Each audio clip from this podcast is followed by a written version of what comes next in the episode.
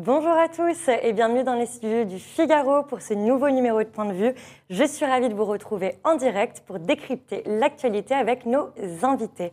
En cette période de triple épidémie, Covid, bronchiolite, grippe, les Français ont-ils confiance en leur système de santé?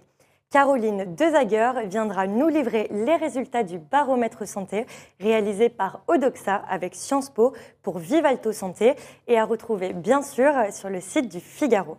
Puis nous décrypterons le juteux business de la Coupe du Monde alors que nos Bleus se rapprochent doucement d'une troisième étoile après leur victoire en demi-finale contre le Maroc. L'économiste Vincent Chaudel, fondateur de l'Observatoire du sport, sera avec nous. Enfin, nous terminerons l'émission en nous projetant dans le futur, en imaginant ce que pourraient être les villes de demain. Le journaliste Arnaud Pagès, auteur d'un livre sur le sujet, viendra nous livrer sa vision. Je vous invite bien sûr, chers internautes, à participer au débat en posant toutes vos questions sur le chat. Point de vue, c'est parti. Figaro Radio. Point de vue. Claudia Cohen. Bonjour euh, Caroline Dezaguer. Bonjour. Vous êtes donc directrice de l'expérience patient chez Vivalto Santé et vous venez nous présenter les résultats du sondage sur les Français et la santé. Euh, alors Caroline déjà, est-ce que la santé compte toujours parmi les priorités des Français? Elle compte plus que jamais parmi les priorités des Français, puisqu'ils sont 94%, donc euh, c'est quasiment soviétique, à juger le, sujet euh, très important, et 54% à le juger très important. Alors évidemment, quand on est senior, hein, les plus de 65 ans, trouvent qu'à 73% que c'est très important parce qu'ils sont encore plus concernés que les autres. Devant d'autres sujets euh, notamment? Alors là, c'était un sondage spécifiquement sur la santé, donc sur le reste, je ne me prononcerai pas. Et est-ce qu'ils sont euh, contents, ces Français, euh, de la qualité? On va parler d'abord des soins qui sont euh, prodigués dans le pays. Oui, alors ils sont 77% à être satisfaits de la qualité des soins. Donc comme on va le voir, on va dire que la qualité des soins est comme une sorte d'acquis pour les Français hein, dans notre pays. les nouvelles frontières de satisfaction sont allées chercher, à aller chercher au-delà en fait de la qualité des soins. Au-delà, c'est-à-dire tout ce qu'il y a autour, donc l'accueil euh, en hôpitaux. Exactement. Euh, quand on demande aux Français euh, ce, qui, ce que l'hôpital doit faire, est-ce qu'il doit se concentrer sur les soins ou en plus faire d'autres choses, ils sont 58% à nous dire qu'ils doivent s'intéresser à l'expérience patient. L'expérience patient, bah, c'est tout ce qu'il y a autour du soin, avant, pendant, après. Et en fait, ce qu'ils nous disent, c'est qu'ils se sentent bien soignés, mais ils veulent maintenant aussi se sentir bien traités, comme une personne, comme un individu qui a son vécu, son histoire, ses particularités. Et, euh, ça, c'est euh, la, nouvelle frontière, l'une des grandes nouvelles frontières, sans doute, de l'avenir de l'hôpital. Parce qu'ils considèrent que ce n'est pas le, cas aujourd'hui? Alors, euh, les résultats nous montrent quand même que globalement, les, niveaux de satisfaction sont assez importants. Mais il y a des sujets euh, alors, on n'a bien sûr pas pu poser 50 euh, questions, mais il y a des sujets euh, qui peuvent paraître très simples, comme l'accès à l'hôpital, donc tout ce qui va être parking, mais aussi la façon de se repérer dans un hôpital qui n'a pas eu de stress, par exemple, en cherchant l'endroit où il avait rendez-vous avec un médecin, où il devait se rendre pour se faire opérer au sein de l'établissement. Et on le sait tous, c'est pas un moment joyeux, on n'a pas très envie d'aller se faire opérer. Et donc rajouter à l'angoisse ce style de stress est quelque chose d'évidemment mal vécu. Et euh, c'est quelque chose auquel il faut s'intéresser parce qu'en plus, des études anglo-saxonnes, notamment américaines, prouvent depuis quelques années qu'une bonne expérience patient de qualité influence le tableau clinique du patient.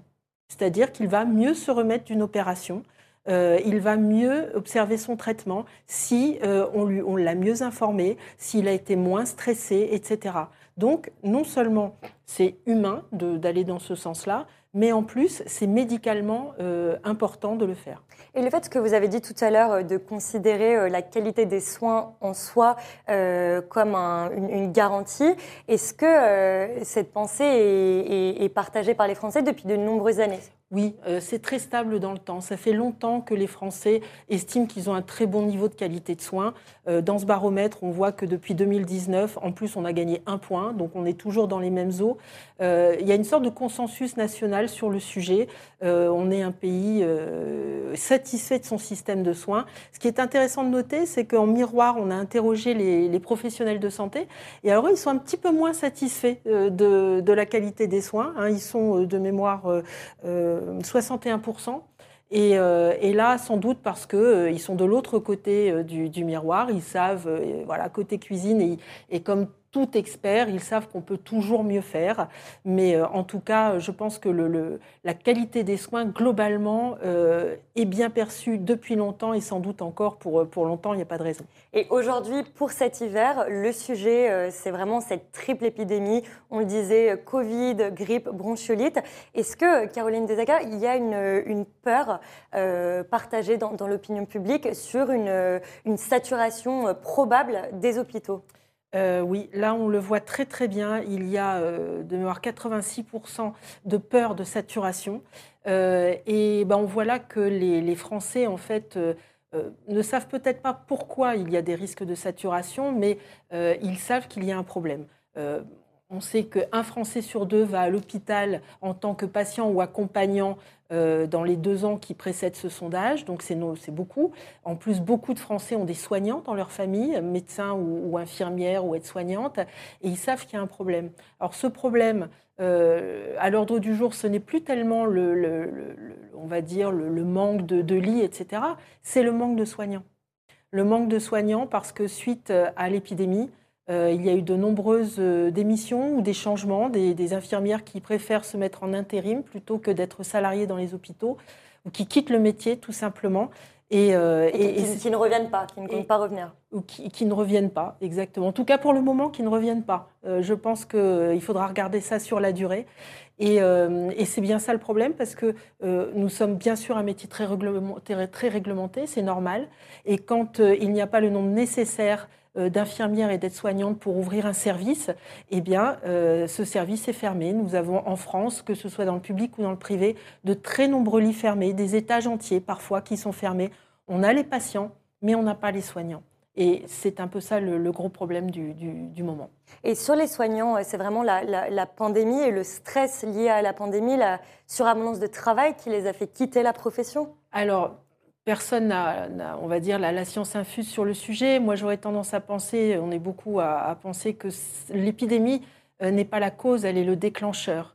Euh, le déclencheur, bah, parce que déjà, euh, une sorte de, contradiction, de paradoxe entre le fait de se faire applaudir tous les soirs à la télé et puis d'avoir une vie difficile. Il vivait évidemment avec beaucoup de risques. En tout cas, on, on, pensait qu'il y avait énormément de risques, c'était inconnu tout ça, euh, des rémunérations euh, dont on sait qu'elles sont ce qu'elles sont, euh, avec donc ces applaudissements de l'autre côté, c'était tout ça était très paradoxal et, sans doute ça a fait ressortir un, malaise hein, qui, a été certain, mais je pense qu'il faut aussi voir le cheminement de, de bien plus long terme avec, on le voit, on, avait fait un sondage l'année dernière euh, chez Vivalto Santé euh, auprès des infirmières et elles nous disaient, quand on leur demandait, mais qu'est-ce que vous attendez en premier euh, de, votre employeur hospitalier?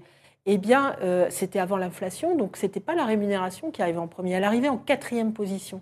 Ce qui arrivait en premier, c'était le temps passé auprès du patient.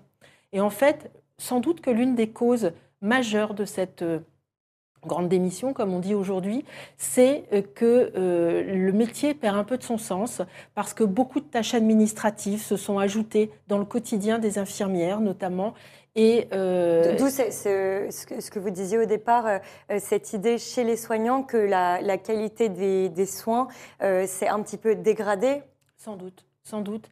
Et, donc, euh, ce n'est pas la, motivation des équipes, c'est cette, lourdeur de l'administratif hein, euh, qui, est liée aussi à des obligations réglementaires, etc. Beaucoup de... Et donc, c'est aussi sur ces sujets-là qu'il faut travailler, parce que la charge mentale des soignants aujourd'hui euh, est très lourde, et souvent, ils estiment qu'ils n'ont pas assez de temps à passer auprès du patient, et qui est le, leur métier premier, le sens de leur vocation.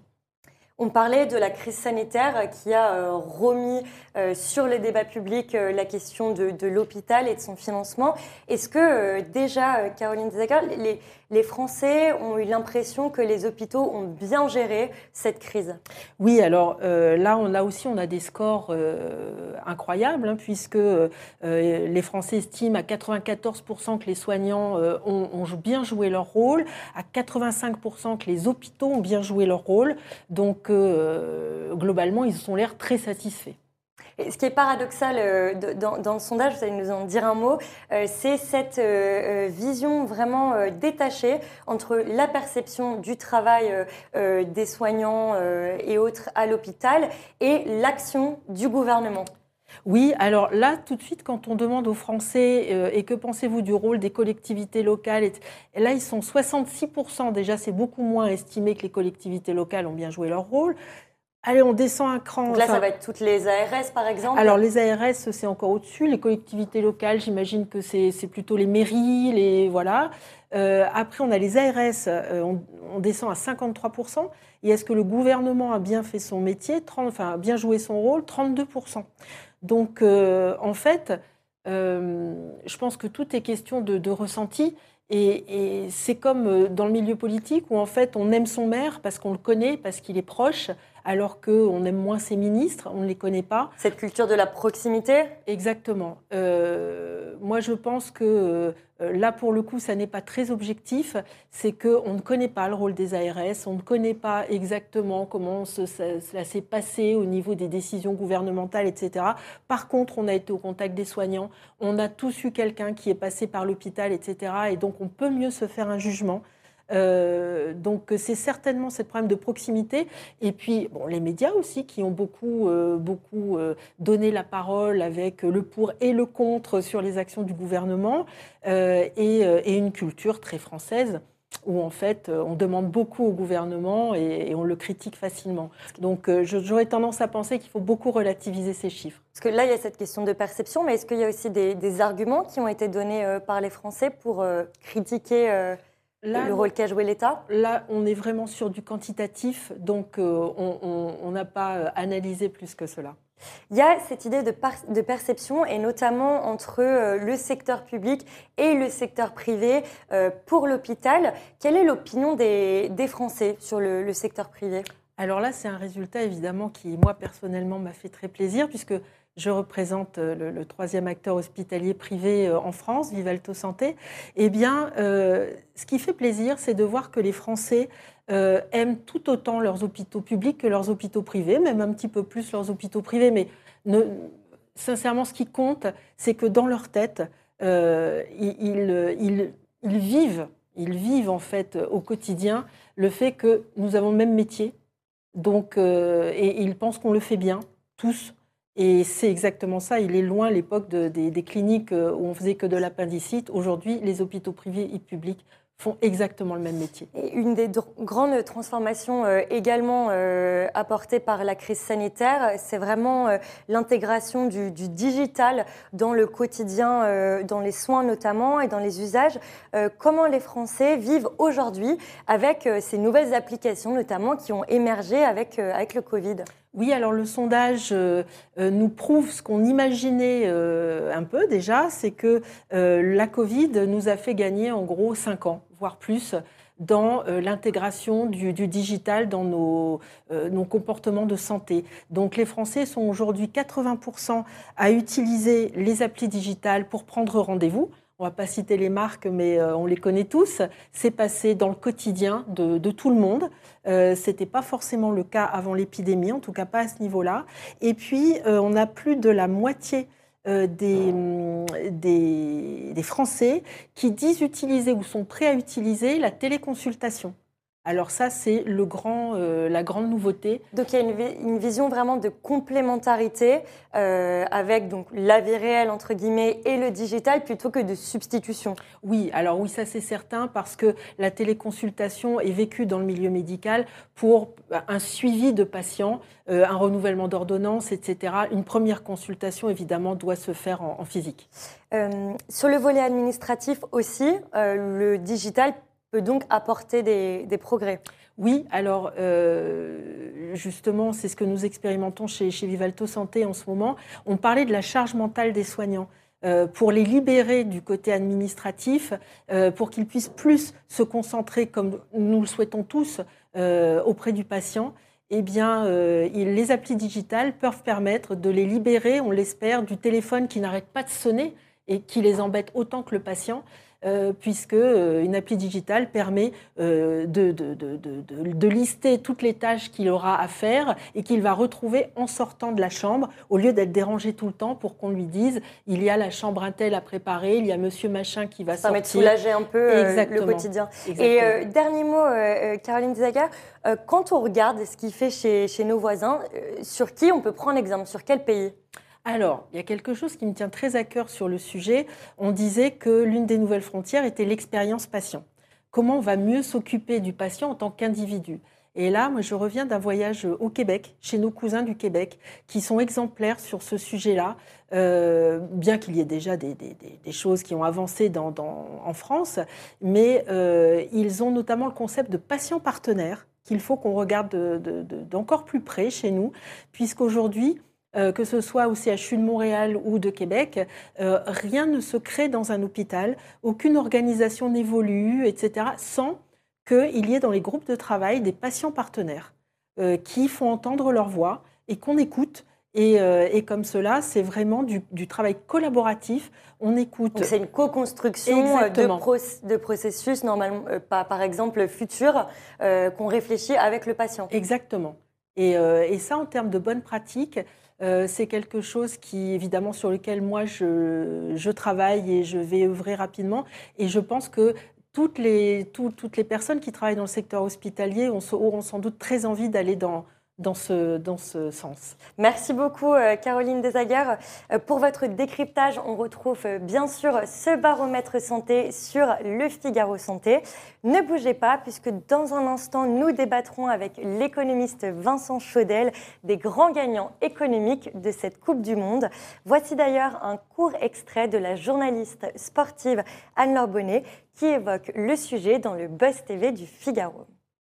Mais ce que vous dites, c'est intéressant, alors, parce que euh, effectivement, avant le début de la compétition, on voit les, voix s'élever partout à la télévision française. Je crois un sondage d'Oxin dit que c'est même que 66% des Français allaient le boycotter. Et aujourd'hui, tous les problèmes, euh, les, morts sur les chantiers, le sort des travailleurs immigrés, euh, les lois anti-homosexuelles, on a l'impression que tout s'est effacé devant les, résultats des Bleus. Ah bah, Est-ce qu'au final, on n'est pas un peu des révolutionnaires en carton au final en France Parce qu'effectivement, on n'en parle plus de ça d'un coup. Alors, euh, on n'en parle plus parce qu'effectivement, ces, ces questions sont peut-être un petit peu phagocytées par les excellents résultats des Bleus. Bah et, peut-être qu'on est arrivé aussi à, une, à, un point où les ONG continuent à travailler. Euh, Amnesty International continue à demander à ce qu'un fonds soit créé pour euh, les travailleurs migrants, pour, indemniser les familles des, indemniser les familles. victimes. Et il faut continuer à travailler. Je pense qu'il faut continuer à en parler. Euh, je ne sais pas si c'est avec le Qatar qu'il faut parler ou si c'est plutôt avec les fédérations, la fédération française et la fédération internationale. Euh, je, continue à garder espoir que le vainqueur de cette Coupe du Monde reversera ses primes euh, à un fonds d'indemnisation pour les travailleurs immigrants. Figaro Radio. Point de vue. Claudia Cohen. Bonjour euh, Vincent Chaudel, vous êtes donc économiste et fondateur euh, de l'Observatoire du sport. Bonjour.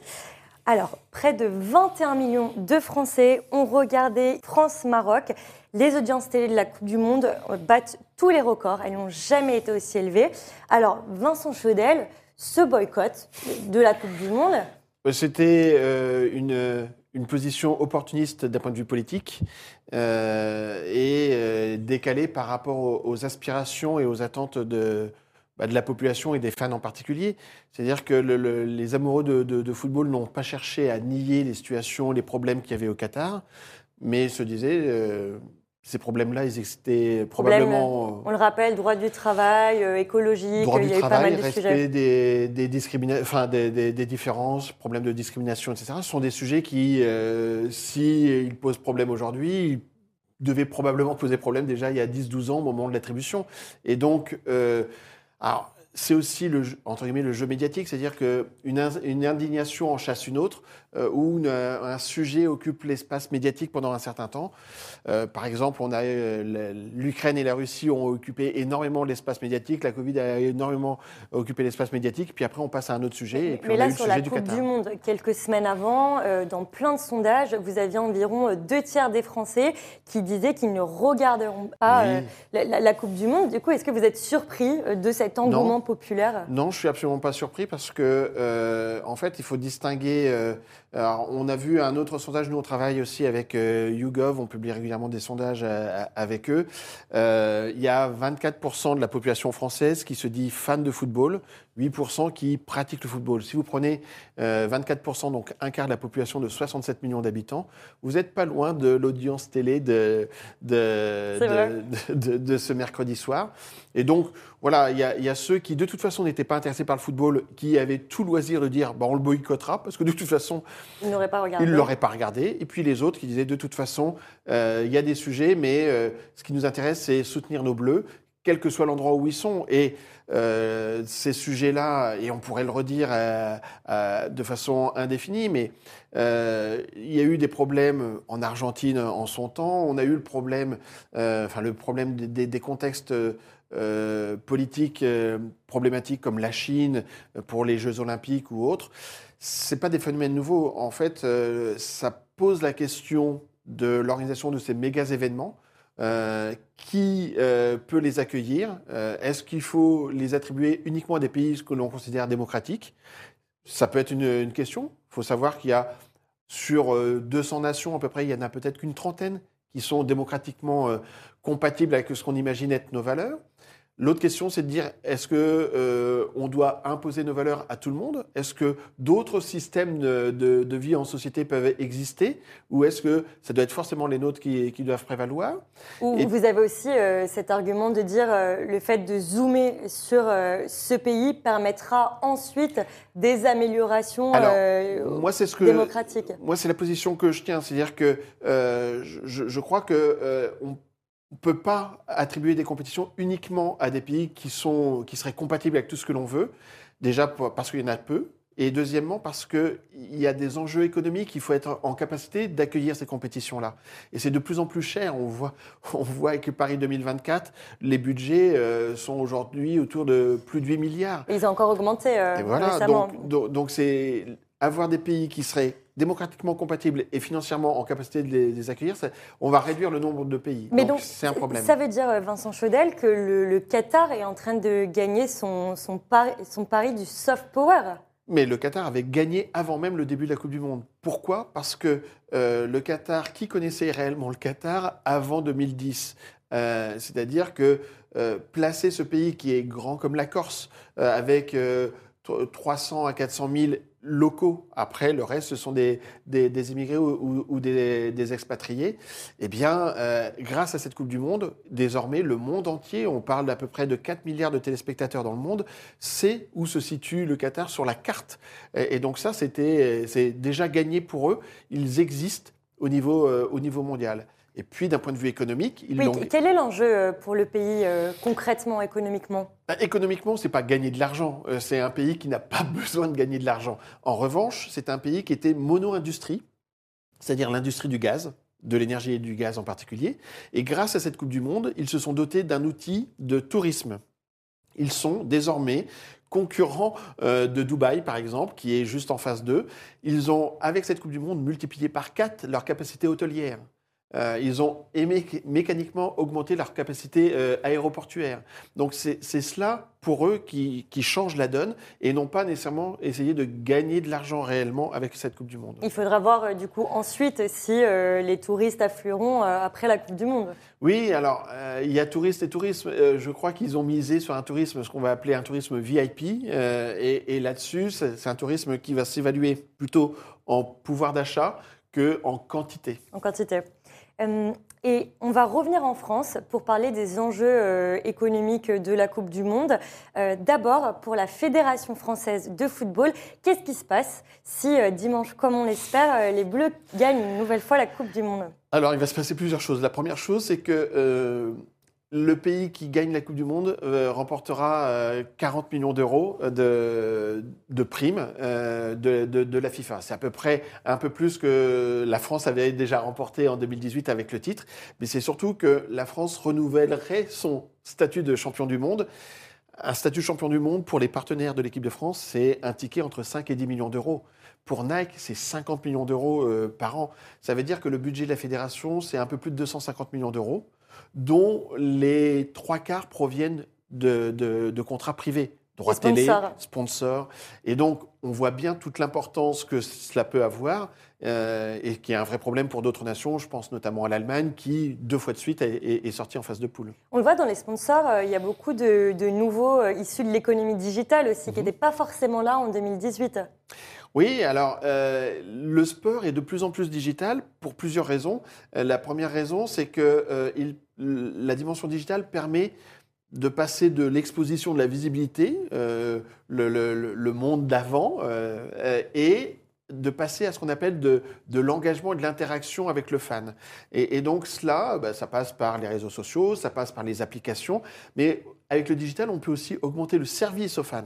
Alors le service dans le stade et le service en dehors du stade, avec de, de la data, avec euh, de, de l'expérience enrichie, avec du service à la place, énormément de choses. Et puis on peut aussi, euh, ce qu'on appelle euh, la gamification, c'est-à-dire s'amuser avec le fan. Alors on a là-dessus euh, des, des, des licornes françaises. Sorare. Sorare, mon petit gazon, mon petit prono, sont des éléments qui euh, permettent de, de, de s'amuser entre amis, voire même de commercer avec le sport. Et dans ce business euh, juteux, il y a tout ce qui se passe autour des, des produits dérivés, avec en premier lieu euh, les maillots des Bleus qui, qui s'arrachent aujourd'hui.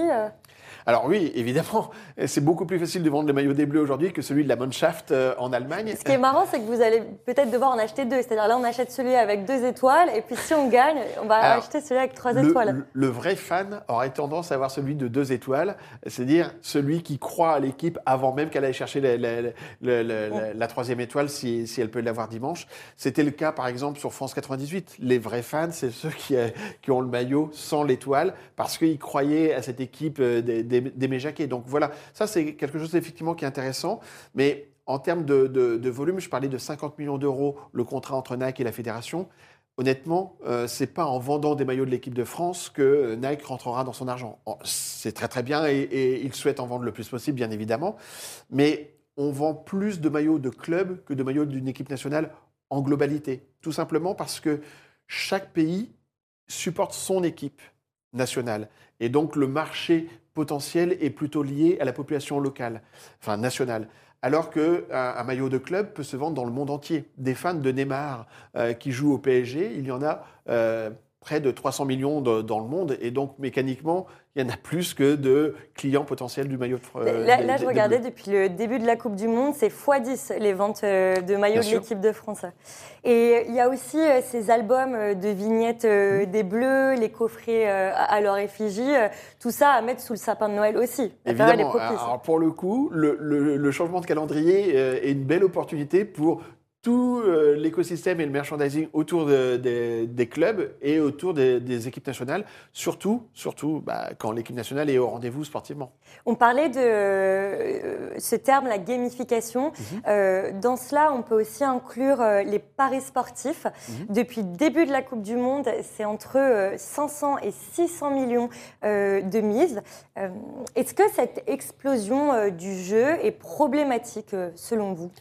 Alors, problématique, elle, est souvent perçue comme problématique en France, mais je pense que c'est lié en grande partie à, une spécificité française, c'est qu'on a un rapport à l'argent qui lui-même est complexe, beaucoup plus que chez nos voisins. Alors, ce qui peut être problématique, c'est quand euh, les sociétés de paris sportifs sont trop impliquées dans la compétition elle-même.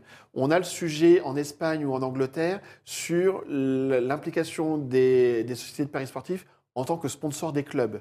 Parce que si euh, deux clubs sont sponsorisés par le même opérateur de paris sportifs, et à un moment donné, on pourrait se dire, est-ce que ça peut influencer le résultat? Là, aujourd'hui, euh, que euh, vous mettez le nom que vous voulez de société de paris, soit partenaire de l'équipe de France, sincèrement, elle n'a aucun levier sur le match de France-Argentine de, mais de- il- de dimanche. Il y a quand même des réflexions euh, en ce moment autour de la publicité euh, qui est faite de ces paris sportifs, notamment sur, euh, sur les jeunes euh, qui, qui se ruent sur ces sur, paris. sur une forme d'addiction potentiellement ou, ou de dérive. Forme d'addiction, oui. Oui, mais aujourd'hui, les acteurs de, de paris sportifs sont, ont, ont déjà ajusté leur communication pour être dans une, dimension de pédagogie par rapport à ça.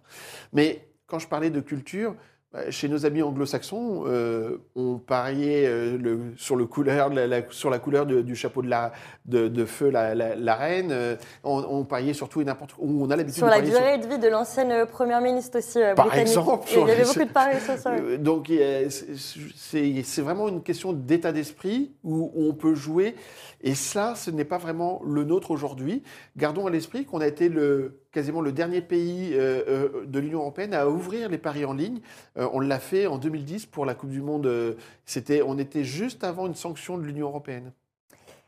Vous l'avez évoqué euh, tout à l'heure, euh, dans le business euh, de la Coupe du Monde, il y a surtout les diffuseurs Mhm. qui, sont, qui sont au cœur du sujet. Le groupe TF1 a déboursé euh, 130 millions d'euros pour s'offrir les droits TV. Est-ce que c'est rentable pour eux? Alors, c'était un des sujets qu'on avait traité sur, sur l'Observatoire du sport business dans, dans les Dans- colonnes de- du, Du Figaro. Figaro. Euh, on, on avait pris position en disant que cette Coupe du Monde, elle serait bleu dépendante pour TF1. Euh, pourquoi? Parce que avec toutes les polémiques qu'il y a eu autour du Qatar, le Qatar bashing, eh bien les, les annonceurs euh, ont été très prudents et, ont très peu communiqué en amont. Et donc il fallait que l'équipe de France aille loin, ce qui est le cas. C'est-à-dire qu'ils ont, ils ont tardé à, Ils ont tardé à investir, acheter de l'espace. et donc, la- les performances de l'équipe de France et les audiences qui ont été associées ont permis à TF1, je pense, de rentrer et même de faire un profit parce qu'ils ont acheté 130, ils ont revendu 50 à Bein.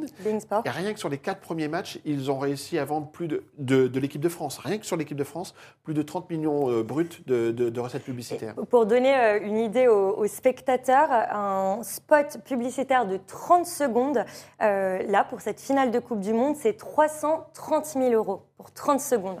Et oui, et donc c'est là où on se rend compte que c'était mieux euh, que l'équipe de France aille jusqu'en finale parce que si ça n'avait pas été l'équipe de France, ça aurait été 180 000 euros. Et donc on voit bien l'écart pour TF1. Grand écart. Et une, une- un dernier point, il y a cette euh, vieille euh, légende urbaine, si je puis dire, euh, autour du PIB qui grimperait pour le pays qui remporte la Coupe du Monde. Est-ce que c'est vrai? Est-ce que ça a été Alors, prouvé? Euh, on ne peut pas faire de Didier Deschamps le ministre de l'économie française. Ça, c'est- une certitude. En revanche, euh, l'événement sportif, la, la dynamique que ça génère a un impact sur le moral, sur le moral de la population. On l'a vu en 98 en France. On est en train de le voir au Maroc euh, actuellement. Quand on est heureux, on consomme plus heureux. du coup? Et quand on est heureux, on a moins d'inquiétude et on consomme plus. Donc, on ne peut pas faire euh, de- de- du football et de du sport un levier économique. En revanche, ça a un impact sur le moral, donc sur la consommation. Et quoi qu'il arrive, euh, c'est une bonne affaire pour l'image de la France si on gagne. Ah, c'est une bien meilleure image que la finale de la Ligue des Champions avec le Stade de France. Oui, évidemment que c'est très bien pour, les, pour la France. Et ce qui, ce qui est très bien pour la France, c'est qu'on a cette belle aventure au- sportive au Qatar. On a la Coupe du Monde de rugby qui arrive. On a une très belle équipe. On peut espérer qu'elle fera aussi un très beau parcours. Et les Jeux derrière, on a les Olympiques. Jeux. Ouais. Euh, merci beaucoup pour ce Merci. précieux décryptage, Vincent Chaudel. On retrouve euh, une partie des analyses de votre observatoire euh, sur le site du Figaro. Dans un instant, nous recevrons Arnaud Pagès pour nous parler de son livre Les villes de demain. Figaro Radio. Point de vue. Claudia Cohen. Bonjour euh, Arnaud Pagès, vous êtes euh, journaliste, rédacteur en chef du média L'ADN et auteur donc du beau livre Ville de demain, sorti en novembre aux éditions Michel Lafon. Alors Arnaud Pagès, c'est quoi déjà la ville de demain? Alors la ville de demain, c'est une ville euh, qui est différente de celle d'aujourd'hui. C'est une ville qui, qui se transforme en fait réellement, qui est transformée. C'est une ville qui intègre euh, beaucoup plus la végétalisation euh, dans son modèle. Euh, c'est une ville qui intègre aussi davantage le digital dans son modèle. En gros, c'est une ville qui tend vers la sobriété, vers, la, vers la résilience, vers la durabilité. Voilà, ça c'est un enjeu absolument fondamental de transformation du modèle urbain actuellement. Ça veut dire que la ville ici est imaginée comme un, un- un levier pour résoudre les grands enjeux de demain, euh, donc c'est-à-dire l'enjeu climatique, l'enjeu humain aussi, avec euh, une surpopulation à venir. Euh, pourquoi la ville est, centrale dans ces changements? Alors la ville est tout à fait centrale. La transformation de la ville est un enjeu sociétal majeur parce qu'en fait les villes sont vraiment des catalyseurs du réchauffement climatique. Aujourd'hui, les villes émettent 60 entre 70% et 80% du CO2 à l'échelle mondiale. Elles consomment plus des deux tiers des ressources énergétiques.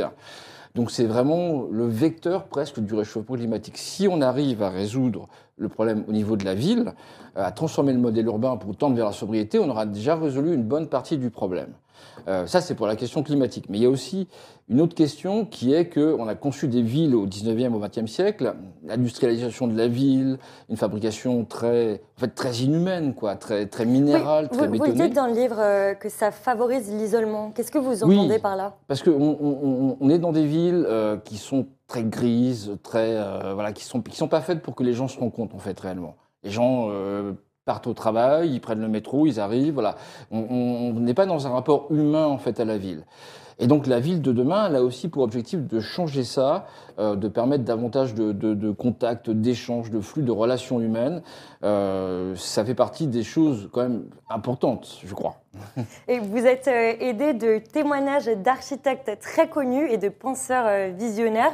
Pouvez nous en dire plus qui, qui, est dans, qui témoigne dans votre livre? Oui, alors bah, je suis journaliste, donc évidemment j'ai- un réflexe naturel à faire appel à des, à des, Des experts. experts. qui peuvent éclairer le sujet. Alors il y a notamment Philippe Stark euh, qui, euh, qui parle en fait, lui, il a quelque chose de très intéressant, il parle en fait de la construction modulaire. La euh, Qui est la construction modulaire alors en fait réellement c'est le fait enfin, de, de cons- de construire en usine les éléments en fait d'un bâtiment et de, de plus l'assembler, de plus le construire sur un chantier. En fait, ça permet d'aller beaucoup plus vite. Il y a un déficit de logement. Il y a, il y a beaucoup de gens qui sont très mal logés. En fait, Euh, il y a un problème de mal logement fondamental euh, en France, mais ailleurs dans le monde également. Donc, ça permet de construire davantage en polluant moins. Donc, ça permet de résoudre des problèmes de déficit de logement. Euh, c'est un problème qu'on n'a toujours pas résolu euh, depuis très longtemps, en fait, réellement. hein. Et ça, c'est moi un, un problème, un enjeu sociétal aussi très important, en fait, réellement. Il y a aussi euh, Alain euh, Damasio qui, qui, qui témoigne dans votre livre. Lui, c'est sur quel aspect plutôt?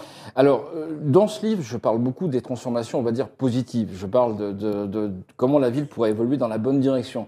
Mais à la fin, j'ai quand même voulu mettre un petit avertissement en disant, attention, euh, si on ne réussit pas à transformer bien la ville, correctement la ville, il y a un certain nombre de problèmes qui peuvent se poser. on, on va y revenir euh, juste après Voilà. sur, euh, sur- les problèmes qui pourraient se poser. Et ce qui se passe à Paris, euh, par exemple, on voit beaucoup euh, par la maire Anne, Anne Hidalgo de végét- enfin, ce qu'elle appelle végétalisation. Qu'est-ce que vous en pensez? Bah, en fait, il faut savoir une chose, c'est qu'après la crise des subprimes en 2008-2009, euh, il y a toute une série de grandes capitales, alors il y a Paris, il y a Londres, il y a New York, qui se sont dit on a un véritable problème de résilience économique. Euh, il faut trouver une solution parce que euh, ça, pèse sur le modèle en fait urbain et il faut euh, rééquilibrer la chose. Après, il y a eu la COP en 2015 où là, on- ils se sont dit non, il y a un problème climatique. Donc, Anne Hidalgo, elle, elle- a des bonnes initiatives. hein, je cite dans le livre, par exemple, le permis de végétaliser, qui est malheureusement assez peu connu. En fait, tout Parisien peut faire une demande pour, euh, pour végétaliser en fait euh, le trottoir qui est en bas de chez lui. Oui, ou, mais euh, qu- qu- quand on regarde quand même les actions d'Anne Hidalgo, il y a quand même beaucoup de critiques aussi quand on voit des Ouais. arbres arriver du jour au lendemain au milieu du trottoir, enfin des, des semi-arbres si je puis dire, ou alors des friches qui sont plantées. Mais- on comprend pas trop pourquoi. C'est-à-dire que Si vous voulez transformer un objet aussi complexe que la ville, euh, ce que je dis dans le livre aussi, c'est que ça ne peut pas se faire sans une véritable consultation citoyenne. faut pas se précipiter donc. Il ne faut pas se précipiter et surtout, il faut expliquer, il faut faire de la pédagogie, il faut euh, expliquer les, les- ce que ça apporte de bien, en quoi ça change les choses dans la bonne direction, mais ça ne peut pas se faire brutalement. Euh, il faut une véritable concertation. Mais là-dessus, euh, je- Dans le livre, vous en parlez justement Oui, euh, de cette démocratie euh, digitale. Donc, c'est une plus grande consultation des populations via le digital exactement, c'est ça. Sur ces questions donc centrales. Oui, exactement. C'est-à-dire qu'en fait, euh, bah, je vais rien apprendre à personne, mais il y a, il y a une crise démocratique euh, qui, en France et euh, ailleurs dans les, dans, les, dans les autres grandes démocraties. Euh, il il y a un problème aussi du coup, au niveau de la ville parce qu'il y a un désinvestissement des, des citadins euh, qui votent de moins en moins aux élections municipales. Il faut renouer ce dialogue et surtout, il faut impliquer les citoyens, les citadins dans la construction de la ville. Euh, il y a différents textes juridiques qui existent depuis longtemps où on peut intervenir sur le plan local d'urbanisme, par exemple. Je rappelle aussi le budget participatif, euh, c'est-à-dire qu'on peut proposer des idées en disant ben, moi je verrais bien telle chose à tel endroit. Après ça passe ou pas, mais enfin en tout cas il y a, euh, il y a ce, ce canal d'échange. qui pourrait Euh, être plus oui, fluide donc avec ça, le digital. C'est ça. Et le digital aussi permet, dans l'autre sens, aux mairies d'informer plus efficacement les, les, les citadins en disant bah, regardez, nous on envisage de faire ça, regardez, plutôt, on a fait ça. Donc c'est quand même vraiment un axe d'amélioration majeur en effet. Et, et dans votre ville euh, aussi, vous parlez euh, de, que la ville retrouve sa fonction nourricière. Euh, Aujourd'hui, les villes dépendent à 90% des zones rurales pour leur alimentation. Est-ce que ça veut dire que demain, on peut imaginer une filière agricole au cœur des villes? Alors oui, c'est en effet l'idée. Alors il faut rester quand même assez mesuré parce que l'agriculture urbaine, pour des questions de superficie, euh, peut pas nourrir en gros plus de 20% à peu près des, euh, des citadins. Bon, sur une ville comme Paris, c'est énorme, hein, ça fait quand même déjà au moins 300 000 personnes, plus même. Euh, mais au moins, il y a euh, cet outil de résilience qui est là. Donc, en effet, ça, ça fait partie des choses aussi qui se développent. Ça participe à la végétalisation en retour, évidemment, quoi. Et euh, ben, ça permet d'avoir un stock. Oui, il y a une, sorte de filière agricole. On, peut supposer que demain, le mix alimentaire des citadins sera en partie local et bio, bien évidemment. Quels que- exemples d'initiatives euh, il y a aujourd'hui ah bah alors, on pourrait citer la plus grande ferme urbaine d'Europe qui se trouve à Paris, sur le toit du pavillon du parc des expositions, euh, voilà, qui permet de, de produire quand même un- une quantité assez considérable de, de- de fruits et de légumes, euh, et tout ça donc dans des circuits évidemment locaux, parce qu'il faut rester donc quand même dans une cohérence euh, par rapport à, à ce modèle d'agriculture urbaine. Donc euh, c'est produit localement et c'est vendu quasiment instantanément. euh, voilà, mais on peut multiplier ce genre d'initiative. Le parc d'exposition, c'est un toit terrasse, hein, tout simplement. Et c'est très simple, en fait, après, de mettre, de mettre euh, des cultures euh, voilà, sous toit Il terrasse. y a une demande des Français, à votre sens, pour ce type d'initiative? Alors, il y a une demande croissante au au niveau mondial. L'agriculture urbaine, elle se développe en France, en Europe plus largement, en Amérique du Nord, en Asie, en fait, partout réellement. Euh, et il y a, par contre un phénomène qu'il faut préciser, comme vous le disiez, il va y avoir, risque d'y avoir une baisse drastique. Euh, on dépend à 60, entre 70 et à 80 en fait réellement des, campagnes euh, de l'agriculture traditionnelle pour l'alimentation des villes. Et le réchauffement climatique va faire chuter la production agricole. Donc il faut anticiper ce problème-là et il faut d'ores et déjà trouver des moyens, des outils pour, pour inverser cette tendance-là.